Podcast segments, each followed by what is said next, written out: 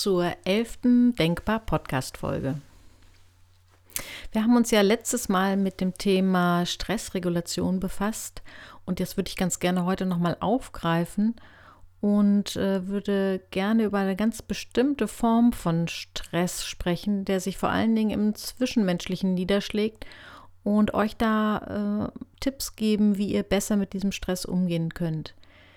Und zwar meine ich den Stress, dass wir in bestimmten Situationen überreagieren, besonders emotional reagieren. Und das tun wir eigentlich meistens dann, wenn in uns frühere, jüngere Schichten angetriggert werden. Also man könnte auch sagen, um mit dem modernen Konzept vom inneren Kind das zu beschreiben, wenn unser inneres Kind mitreagiert.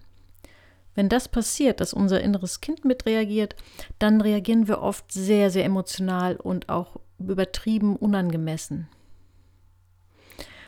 Zum Beispiel kann es dann sein, wenn wir einen sehr autoritären Vater hatten, dass wir dann später im Leben immer ganz große Probleme bekommen mit Menschen, die sehr dominant und autoritär auftreten, dass dann etwas in uns anspringt und wir dann entweder besonders einknicken oder besonders aggressiv werden.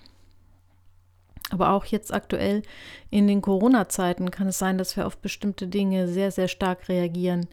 Wenn du zum Beispiel als Kind erlebt hast, dass deine Freiheiten sehr stark eingeschränkt wurden und du jetzt plötzlich erlebst, dass wieder von oben verordnet wird, dass deine Freiheiten eingeschränkt werden, dann kann es sein, dass du da auch sehr, sehr heftig reagierst und nur schwer mit zurechtkommst.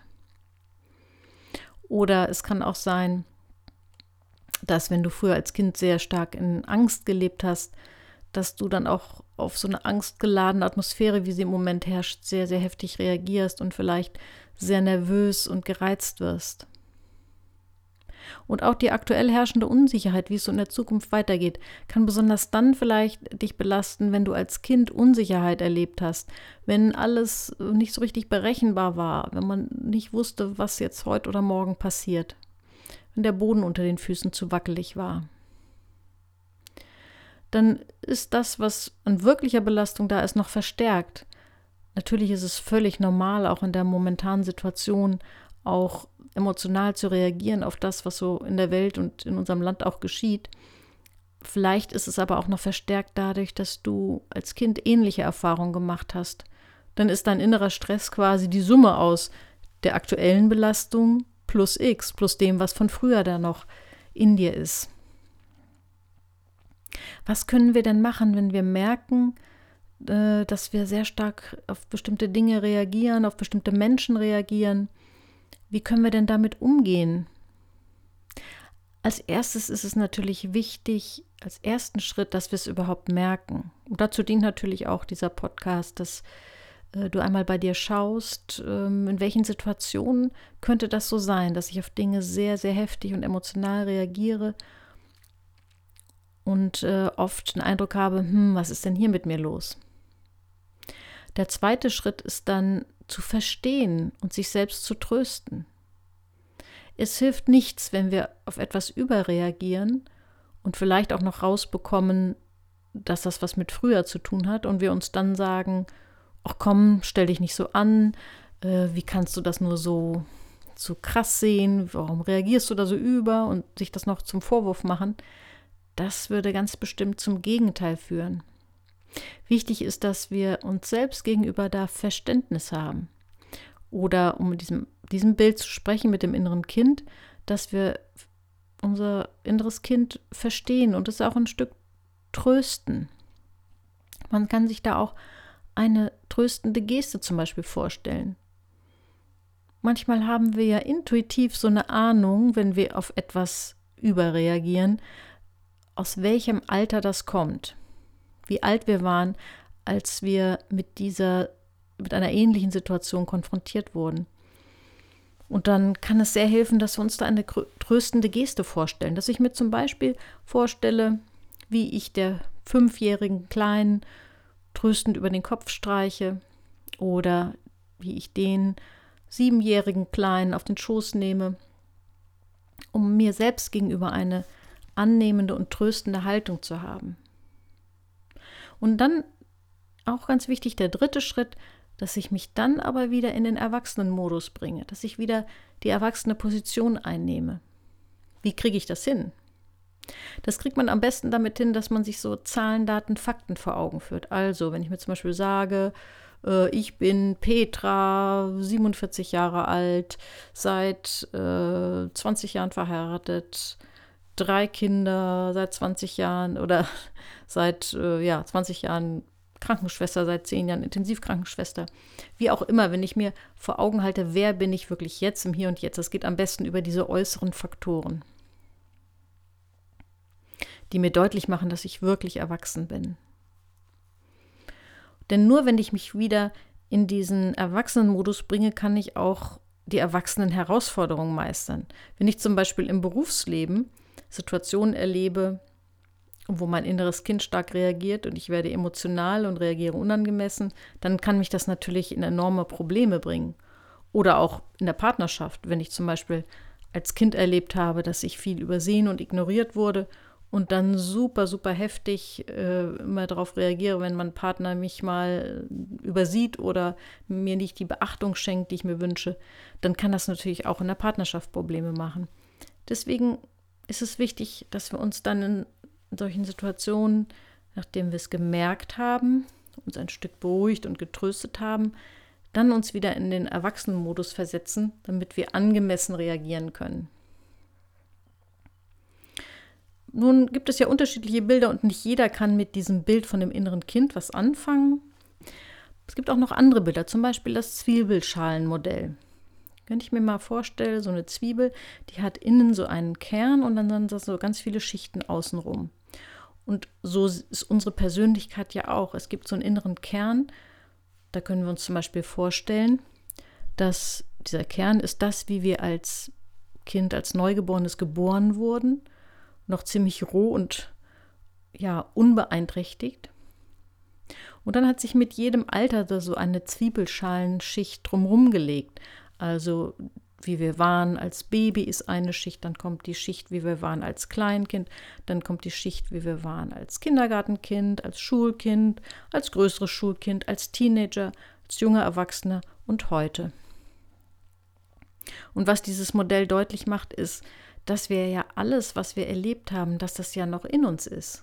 Dass es eine Schicht ist, über die sich zwar andere Schichten drüber gelegt haben, aber die ja immer noch da ist. Und deshalb ist es ja irgendwie auch einleuchtend, dass es Dinge geben kann, die diese innere Schicht wieder wachrufen, denn die ist ja auch noch lebendig und da. Und wer, wer, wer auch mit diesem Modell vielleicht noch nicht so optimal viel mit anfangen kann und vielleicht eher technisch orientiert ist, man kann sich das auch mit einem technischen Modell vorstellen. Das nenne ich dann den Altersfahrstuhl. Wenn du dir vorstellst, zum Beispiel, dass du auf einer bestimmten Ebene bist, nennen wir sie mal Ebene E. Und wenn du dann, wenn dann, wenn du dann in eine Situation gerätst, wo eine jüngere Schicht von dir angetriggert wird, dann ist es so, als würdest du mit dem Altersfahrstuhl nach unten rauschen und auf irgendeiner unteren Etage stehen bleiben, zum Beispiel im Keller. Und wenn du das merkst, dass du da abgerauscht bist mit dem Altersfahrstuhl, manchmal können wir uns dann sogar auch die Frage stellen, wie alt fühle ich mich denn? Manchmal haben wir intuitiv so ein Gespür für. Dann können wir das auch wahrnehmen, uns beruhigen und trösten und dann uns vorstellen, wir würden auf den e, wieder auf den E-Schalter drücken, der uns wieder zurück auf die Erwachsenenebene bringt. Wie genau können wir denn jetzt in solchen Situationen, wo wir merken, dass wir überreagieren, vorgehen? Einmal ist ganz wichtig das Innehalten innehalten und hinspüren, damit wir es auch merken. Und dann ist es manchmal auch hilfreich, wenn wir solche Situationen erstmal erlebt haben, dass wir uns hinterher fragen, wie hätte ich denn da erwachsen reagieren können? Und indem wir uns das so vorstellen, bahnen wir schon die Möglichkeit in uns beim nächsten Mal anders zu reagieren. Ich will mal ein Beispiel nennen. Eine 28-jährige Frau, eine Studentin am Ende ihres Studiums, besucht ihre Mutter regelmäßig. Die Mutter ist 60 Jahre alt und wegen eines Schlaganfalls sitzt die Mutter im Rollstuhl. Und deswegen unterstützt diese Frau ihre Mutter und fährt fast jedes Wochenende zu ihr und hilft ihr und wie sie nur kann und ist da sehr engagiert. Teilweise vernachlässigt sie sogar ihr Studium. Nun passiert es aber oft, wenn sie dort ist, dass äh, die Mutter, wenn sie nicht gut drauf ist, in so eine ganz abwertende, entwertende Haltung ihr gegenüber fällt. Und das ist etwas, was diese junge Frau aus ihrer Kindheit kennt. Sie ist als Kind von der Mutter sehr oft abgewertet, entwertet worden. Und auch jetzt kommen immer wieder diese alten Sprüche: Ach komm, du kannst das nicht, mach es doch endlich richtig, das kapierst du wohl nicht.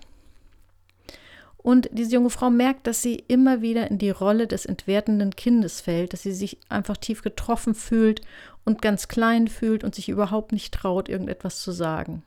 Aber hinterher, nach diesen Wochenenden, da geht es ihr immer richtig schlecht.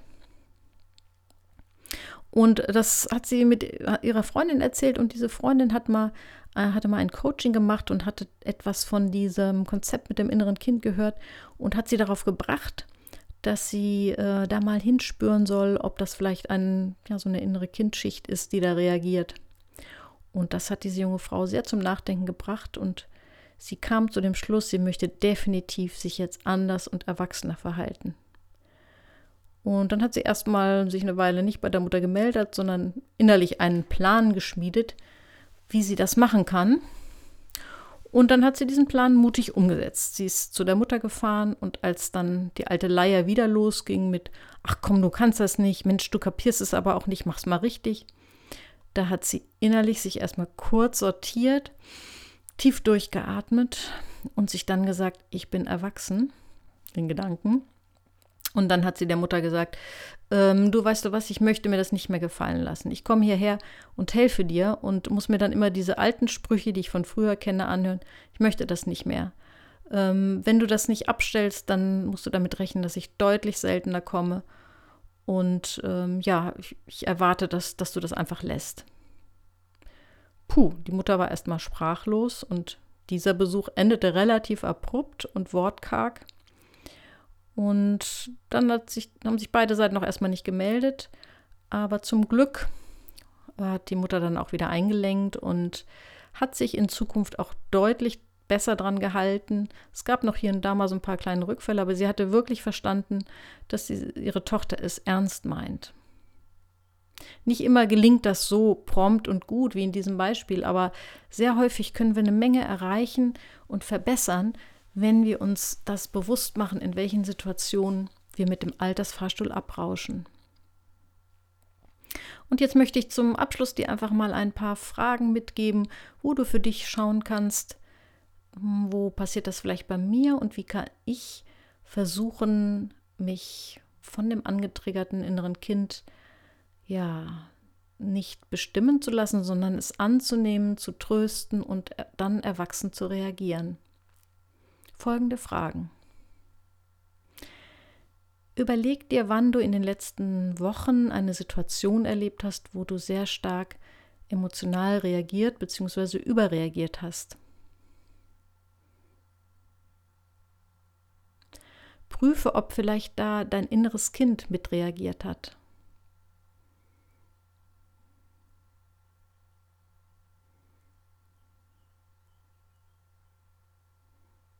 Wie könntest du bei einer Situation, wo du das feststellst, dass dein inneres Kind mitreagiert hat, wie könntest du dann dein inneres Kind trösten? Kannst du dir eine tröstende Szene, Geste vorstellen?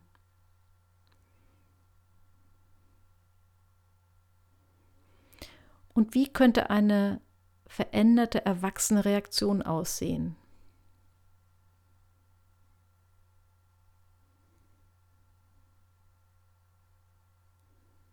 Ich bin gespannt, was du für Erfahrungen damit machst und wünsche dir viel Erfolg beim Ausprobieren.